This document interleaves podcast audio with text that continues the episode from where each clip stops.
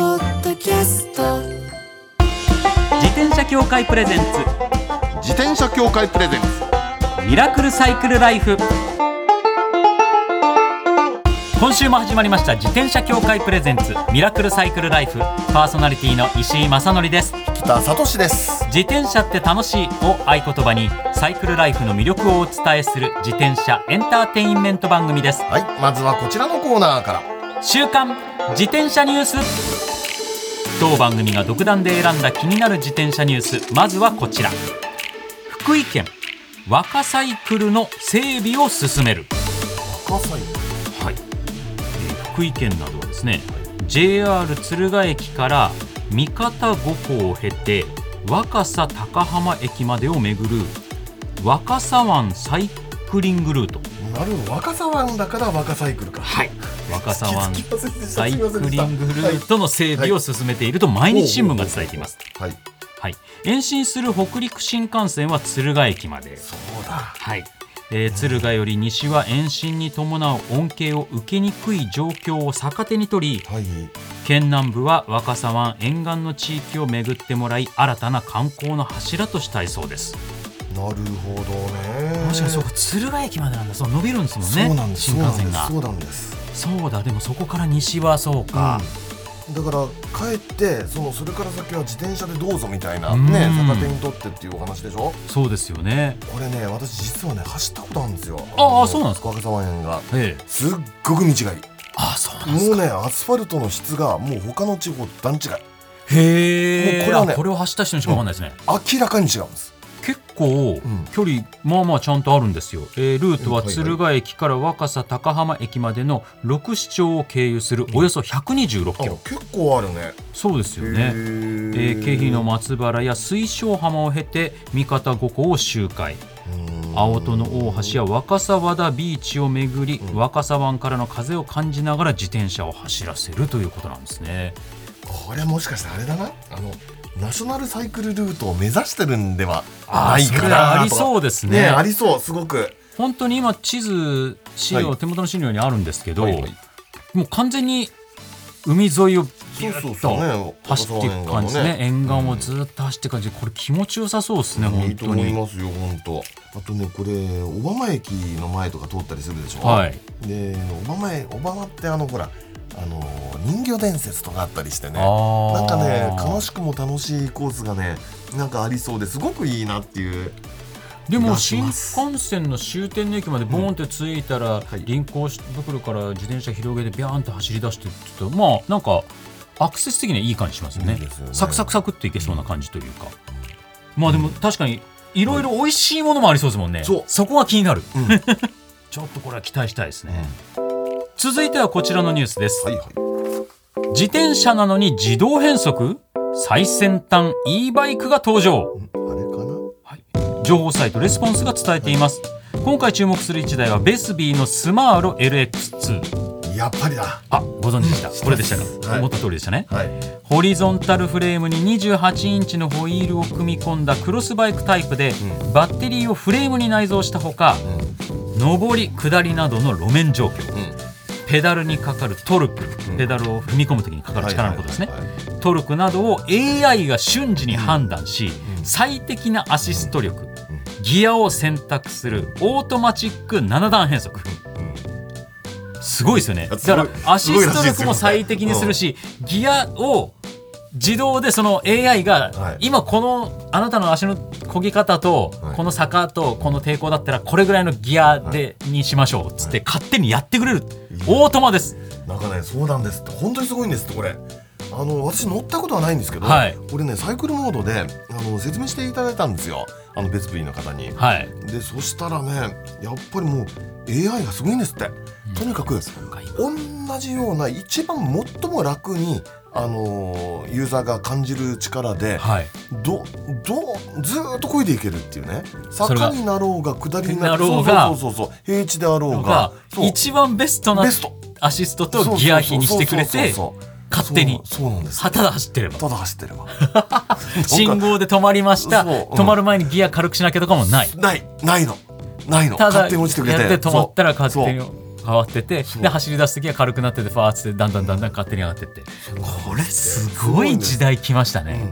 でねもともとね、あのーオートマチックの、はいあのー変速機ってあったんですよ。あーのーそうなんですねシマノが昔作ったやつであってでそれはそれでね悪くはなかったんですおおなんだけど今回のすごいところがその e バイクであるつまり電動アシストがあるっていうこアシスととトそれから AI が考えてベストポジションを選ぶっていうところが、はいこれが2つ新たに加わったところでねあいやこりゃこりゃもう次の時代が来ちゃったのかなっていう気はしーますよ。そうですねこの2つを組み合わせて全部制御してってことですもんねいどうなっていくのだから今後増えていくでしょうねこういう自転車やー増えるとは思いますが問題値段ですよねこれいくらぐらいするんですかあ価格ですか、うんはい44万8000円です、ね それなりですよあね それこれはしょうがないうんでもこういうのもだんだん、はいね何でもテクノロジーって最初の1台って高めになるけそどうそうそうそううんだんだんだんだん増えていって、うんお値段も安くなっていってこれ期待したいですね、これ面白そう以上週刊自転車ニュースでしたこの後はゲストコーナー先週に引き続き俳優の平井珠緒さんをお迎えします自転車協会プレゼンツミラクルサイクルライフこの番組は自転車協会の提供でお送りします自転車協会からのお知らせですスポーツ用自転車の場合きめ細かいメンテナンスも必要ですねだからしっかりとした技量や知識を持ったスタッフのいるお店でお買い求めいただくことがとても大切なんですそこで誕生したのが SBAA プラスですこの SBAA プラスとは一定の実務経験と十分な技量を持ち自転車協会主催の試験に合格した販売者の方にだけ認定されます今回制度が一部改正になり認定者にスポーツ用自転車安全整備基準に基づいた整備を受けてもらうと SBAA プラスマークを貼ってもらうことができますだから SBAA プラスマークはしっかりとしたメンテナンスを行った安全安心の証と言えます SBAA プラス認定者のいるお店でメンテナンスを受けて快適なサイクルライフをお楽しみください SBAA プラスについての詳しい情報は自転車協会 SBAA ホームページ SBAA-bicycle.com までさあゲストコーナーです先週に引き続き俳優の平井珠緒さんですよろしくお願いいたしますお願いしよろましす。くお願いします平井珠緒さんは1998年8月5日のお生まれ兵庫県のご出身です2021年に公開の映画「さつきの間取り」では主役の桜井さつきを熱演されましたラジオパーソナリティとしてもご活躍そしてシェアサイクルのヘビーユーザーだということが先週分かりましたこの部分なんですよねはいシェアサイクルをヘビーユーザいーやっていこのう番この番組もう11年やってますけど、はい初めてじゃないですか初めていでやいや光栄です。すごいですねねでちょっとね先週もいろいろお話を伺いしましたけれどもサイクルライフの続き今週も伺ってまいります、はいはいまずです、うん過去に遡って自転車に乗れるようになった日って覚えてます多分小学校入りたてぐらいの時に、それまで三輪車やったのが、はいあの三輪車の駒を外す時期っていうのがあ補助輪みたいなそうですそうですはいはい補助輪だはい補助輪を外して乗るみたいな、んでいよいよこう二輪で行くぞみたいなタイミングの時に、あの近所のグラウンドがあって大きいなんかおーでそこでお母さんとこうすごい練習してたんですけど、もうお母さんがむちゃくちゃ体育会系の母親というかあそうなんですなんかかその本当にその泣いて、こけて泣いてる時間があるんやったら早く乗れみたいなそう本当にそうへー怖いなかなか怖いですねそうなんすですよでその母親のその熱熱血指導によってなんか結構割とその早めに乗れるようにあーなよかっったてうんそれでおばあちゃんとかもね駆けつけてなんか乗れたねっていうそういう瞬間はありましたねそれが最初です。小学校1年生って周りの中では早い方ですか遅いですか、 えー、どうなでも結構みんなもう小学校になったら自転車みたいなああやっぱタイミングだった気がします。そのタイミングって感じですかね、うんそうそうああそうか腰一徹母っていうのがこれいいですね。 なんかね、本当にギブスとかつけてもいいんですかバネがビーンとなるような。怖い怖い怖いでもずる向けになりながら、そうやってあもうずる向けになるぐらい、はいどっか怪我すしてるちょっはといすりむいてるぐらいでも,、ずる向いてるぐらいでもはい泣いてる今あったらすごいね。すごいですねなかなかですいやいねやそう本当にでもそれによってはい早めに乗れるようにはなったんあですけあ、よかったですよ。なるほど。それで今ね、はいシェアサイクルいっぱい乗ってくださってるわけですそよう。ありがたい多です摩川よ。で行ってしまどう。玉川まで行って、はいはい、学生時代の思い出っていうのって何かあります、自転車。学生時代はそう中高があの電車通学だったんですけほどう最寄り駅までは大体まあ家から10分15分ぐらいあって、はでそれでまあそこまでは自転車で行き帰りしてましうんて自転車に乗ると開放的な気持ちになってその時、はい。で夜とか学校から帰ってる時にこうどうしても大きい声で歌が歌いたいみたいなほうそのあー抑えきれない衝動あみりたいまなすね、ありますね。学生時代にはありますね。 そうそう僕もありましたね。歌ってました ね。歌いますね。あれは何ですかね、あれね。 あれ本当にそれであの私が高校生ぐらいの時に「あのアナ雪」があ大ー流行りしてうんうんうんうでんその「レッド・イット・ゴーありのままで」をはい歌いながらなんか砂利道があったんですけど近くに。でそこをこう走る時にタイミそのタイミングでちょうどサビが来て、今と思って立ちこぎに切り替えた瞬間にその砂利で滑って大大転 びしてでまたその小え、学生大みたサいな大サビってあの、はい、ありのまま。あありのーのとこで立ちこいだんだ。ありのーって立ったわけですね。そうですそうです。でこけてまたずるむけなって。いや私も高校生であの歌っていうのがまずショック受ける受けてるっていうのあ、そうがあるか、んだけど世代的に世代ね、的なんかに最ね近な感じがしちゃうっていうのはあるんですけど。他に学生時代の一番の思い出ってありますか、自転車 の。自転車これはもう忘れられない大冒険の話があるんですけ大冒ど険。中学生の頃にはいお母さんともうお母さんエピソードが私山ほどあるんですけど、はいお母さんと大喧嘩して。おお。でもうもう家出するみたいな、うんはいでお母さんは自分の部屋で仕事をしてたんですね、うんええででもう家でどうしてもしたくて家でどうしてもしたくてっていうことでもうしたくて絶対してやるぞってなってそうででもこうどうしようでその時携帯も持ってなかったんですよ私、んああああでもうなんかパジャマみたいなんでで玄関用のスリッパ履いてこっそり家から出ておう自分のその当時のママチャリにまたがってで私家から自分の家から3時間ぐらいのところにおばあちゃん家があったんですねあーな結構るほ山どの方はいにはいはいはい。そうでそここにはるわけですね いつもあの車でしか行ってなかったんですけど、はいでもそこしか行くとこないと思って、えでだからそれ乗っておばあちゃんに助けを求めようと思って。ああ。で車でしか行ったことない道をナビなしで真夏にそのボロボロの格好で、あの自転車乗って山登って、それでなんか近所の近く近所のじゃないなその半ばぐらいまで来た時に道歩いてるおじいさんとかに「ここに行きたいんですけど、道はこっちで合ってますか?」みたいなことを聞いてあ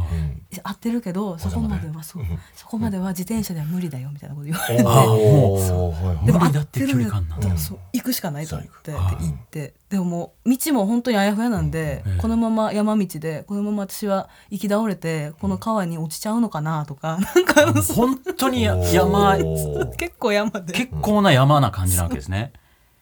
怖っ。うんなんとか3時間かけて着いて、はいでおばあちゃんになんか 自転車で汗だくの。 孫が来てるから なんかおばあちゃんも会った瞬間になんか多分状況を察知してすごいなんか泣かれ て普通じゃないことが起きたっていう。へ「どうしたん?」とかって言ってそう抱きしめられた思い出。ーへー行きましたね。ママチャリでその距離感で山で3時間さ、相当ですよね。こう山がきついねきついですよね。坂道でえ、でも、はいお母さんもびっくりされて、探されてみたいなことでにななんかお母さん、そうおばあちゃんからの連絡があるまで、私がいなくなってることに気づいてなくでてしょ絶対そうだよ山の中で苦労してるから全然気づかないわからないというそうあ家出だということに認知されてなかったお多母分さそうですんなかなか走ってますいねや走りましてね、結構お伺いすると自転車乗ってますねね今は幸せですそうシェアサイクル乗っていろんなとこ行かれてしてますから、で今はね、まさにそのシェアサイクルのヘビーユーザーでいらっしゃいますけど、はい、こっち来て、はいだえー、と兵庫の時は自分のママチャリがあったわけですもあんりまねした東京来ては一回も自分のは持って持なっいてないです何年ぐらいしてましたっけこっち来て5年です5年経ってる、そろそろ欲しいなみたいなのないですかありますずっとあるんです、いやそろそろですね行った方がいいですね、いえそろそろ、はいそろそろそれはねそうですよねどういうのがいいとかありますかえなんかあのタイヤ細いはいかっこいいやつあるじゃないですか。あもうまさにロードバイクでこういうドロップハンドルなんつってこうそうグニャンと曲がってるハンドルのそういうのが欲しいのえでも見た目がかっこよくてほでなんかなんか知り合いがどっかのその自転車屋さんに行くと、部品をなんか好きなやつでカスタムできて、う。うんうんでなんかすごいいいデザインのその自分オリジナルみたいなのに乗ってて、そういうタイヤ細いあーはいそこちょっと知り合いがみたいな感じで言うと、はいおそらくそれはピストだなって感じしませんえ結構ね若いしこうハンドルははいこういう曲がったやつですか下の方にグインって曲がっあてやつでも曲がってなくてままっっすぐすぐますますピスト系な感じがする なうまいんっですすけシンどグルギア系ですかね、あそうそうそうですギアがない感じのやつ、あそううんうんああじゃあシングルギアあーじゃだあそそううだですねねああまさにそうそうへーいうのもありますへあーあーじゃあそっちか、ああまあでも似合いそうですねあ本当ですかでもちょっときついよあれはきついんですか、うんまあギアがないとそうあそうかそうかそうか、はい、坂道シンプル登れなにいから坂道がアんップダウン東京ってアップダウンあるんで確かにそうあれまあいいんですけどね僕もすごい好きな自転車なんですけど、んきついはきついですねああシンプルにきつい楽しいんですけどまあでも似合いそうだな確かに、な本当でんすかかねクロスバイクにあのカゴつけるみたいな感じが、はいえー便利でかっこよくていいのかなっていうあうんなんかでもねなんか勝手なイメージなんですけどこの先週お話をお伺いしたそのシェアサイクルで川まで1時間かけて行ってきたみたいなイメージで言うとなんか平井さんってはい絵が浮かんでるのははいギターケースを背中に背負ってあーへえ川沿い自転車で走ってほうで川着いたらそこでギターかき鳴らしほうてわーって歌ってうん、あの盛り上がったところで立ち上がったら足滑らして転んでいやちょっと待って みたいなイメーそっちジがつくのね みたいなイメージ今勝手にどんどん膨らんでいきましたけどえでも本当にギター弾くんですよ私あそうあかそうなの、で、うん川辺でいつか絶対にギターを持って行って、あ歌っちゃおうって思ってるんですよ。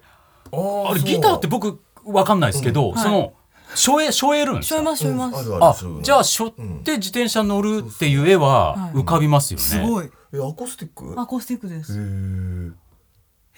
でかいでしょしょったら結構大きいですね。ねあでもそういう意味でミニベロもありっちゃありでえすよね。もうありはあありへえ。あそうだっのてどっちにしたって乗らないもんあの自転車にはあのしょうがないと、そうですよねギ。ターはねで結構背中体の大きさに対してこうすす下そうにそうそうそ下うにギターが出ちゃうってなるとそうですミニベロってタイヤが小さいんで、はいはいはいサドルとタイヤの距離がこう。あできるんでタイヤが大きくてサドルとタイヤがすごい近い位置だと、結構あねギターを上の方にしょわなきゃいけなくなっちゃうんですけど、はいはいはいそういう意味ではミニベロは結構あ。へえ。飛ばさずにゆっくりいけるっていうものループももともと小さいですもんルーねタイプはもうヤミニベ小ロさにい近いからねそうですあねれはでああいう感じのタイヤ小さいのだとこうね車高が下になるじゃないですか,、はいはいはだいはいからギターしょってる状態はまああ収まりはいいですよね、へえ。じゃあミニベロにします。はい ぜひぜひちょっとチェックしてみてくださあいりがとうございます。はい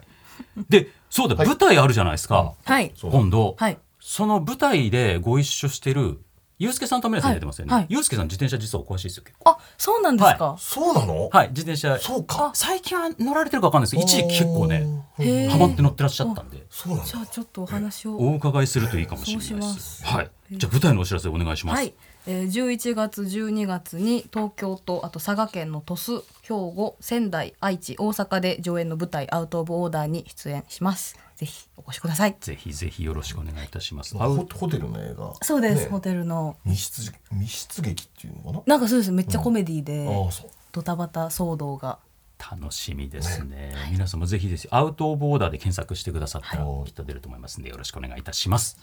では最後に、普段安全に自転車に乗るために心がけていることを教えてください。はいもうゆっくりめに漕ぐ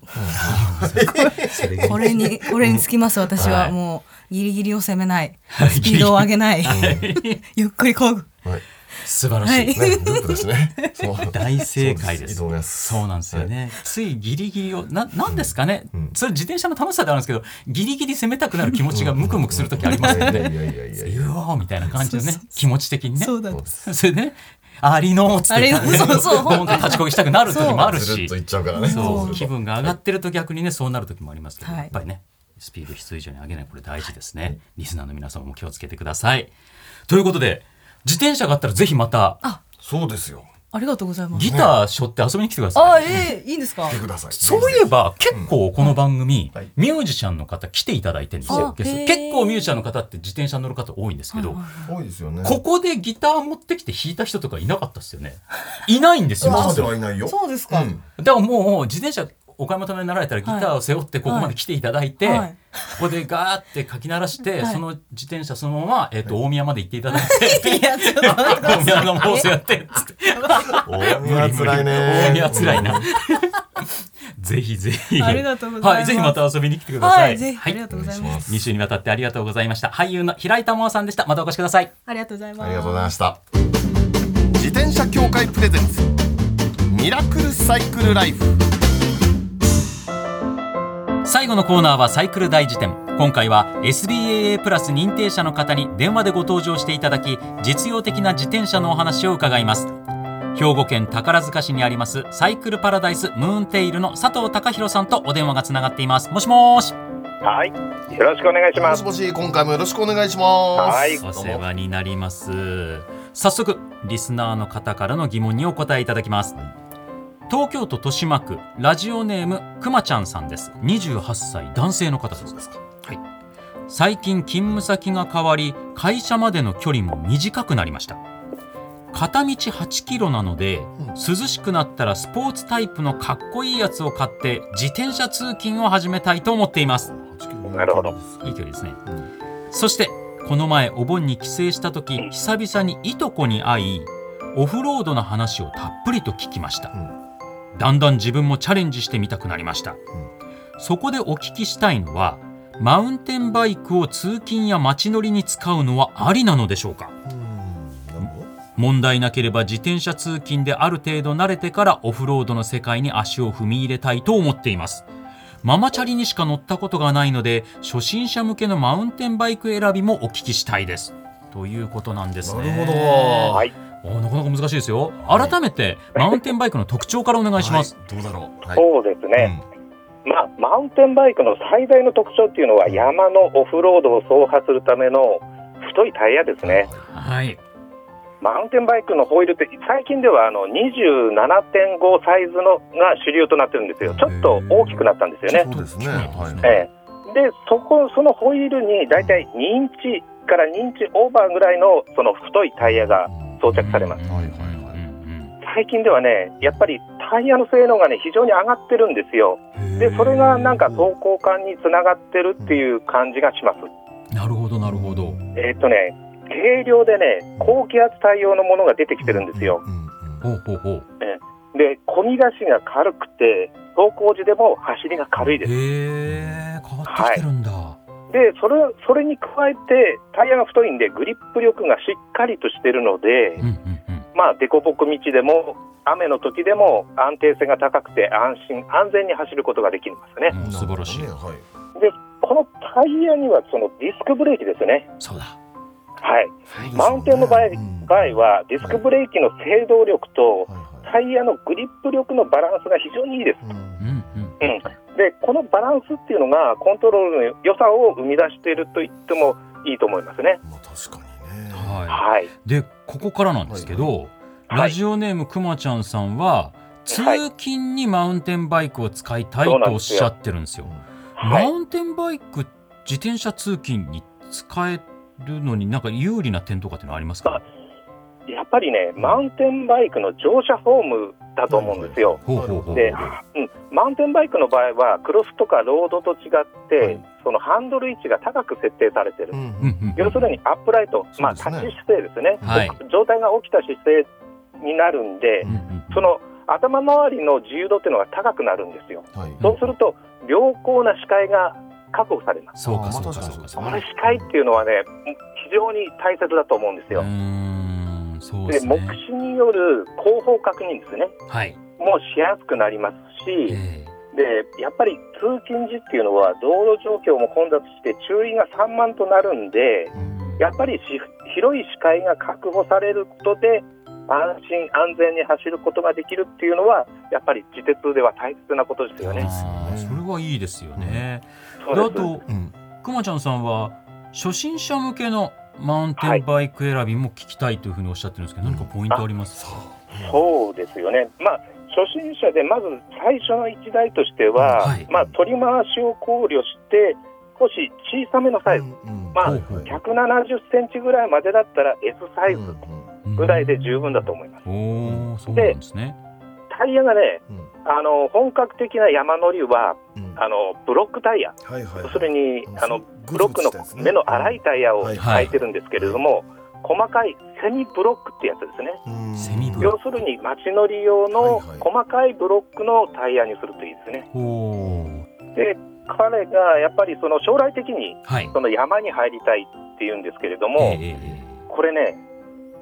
街乗りと山と絶ね状況が違いまうんやっぱりそうでえすよねそうですよね。すだから使い方が全然違うので、はいはいまあ、タイヤの選び方も変わりますし、はい。やっぱり技術がね相当必要になってくるんですよう。やっぱりねうんまあそうですね。ですから本格的にもう山に入りたいと思われたならば、やっぱり必ずインストラクターとかはい。あとは経験者ですねうんそういった方と一緒に山に入って練習するうとんいうことが必要になってきます。まあいとこの方が結構お風呂でやってるっぽいですそうもかんそうねか。あそうなんですうんかい。とこの人に習えばいいのかな習えばいいんですけど、だからそれまではちょっとセミブロックのタイヤにしておいて、そうで小すさねなサイ街ズの中で選んで少しこう操作感とかをはい慣れておいて、うんうんうんうんえー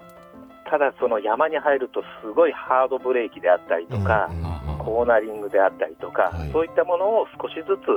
こう、まあ、学んでいくという、なるほどそういう感じですね。はい。はいくまちゃんさん参考になりましたでしょうか。佐藤さんありがとうございました。またよろしくお願いします。はいありがとうございました以上サイクル大辞典でした。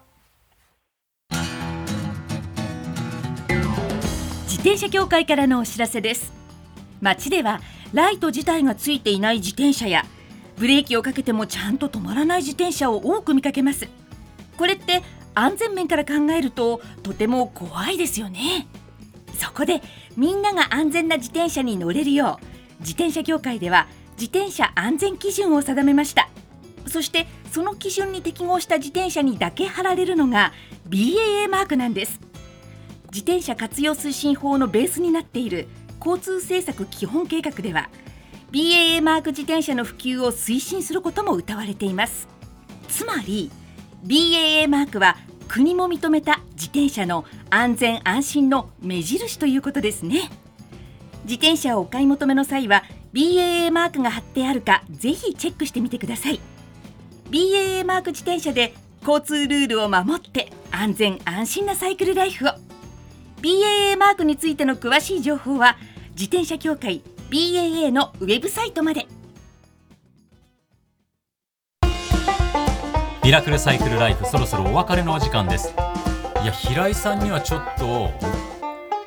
何を選んでいただくかとそうですね。でたくさんこの番組ミュージシャンの方に来ていただいてるのに楽しく自転車のお話だけして帰ってもらってることがほとんどなのに、はいあえて一番最初に生演奏してもらうのを平井さんにするっていう。すごくあるいいですおー なんかね、そう、絵が浮かんじゃったんですよ、もうなんか。あの小柄な平井さんが大きなアコースティックギターのケースを背負ってる絵がそうそうそう浮かんじゃったから、もうこれしょうがない。ねちょっと平井さんすいません。あの、早々にお買い求めいただいて、そうぜひぜそうひしてくださまたい、遊びに来ていただけると多分思います後ろから見ると平井さんが見えなくなってしまうというねギターに本当隠れねて小柄な方でしたから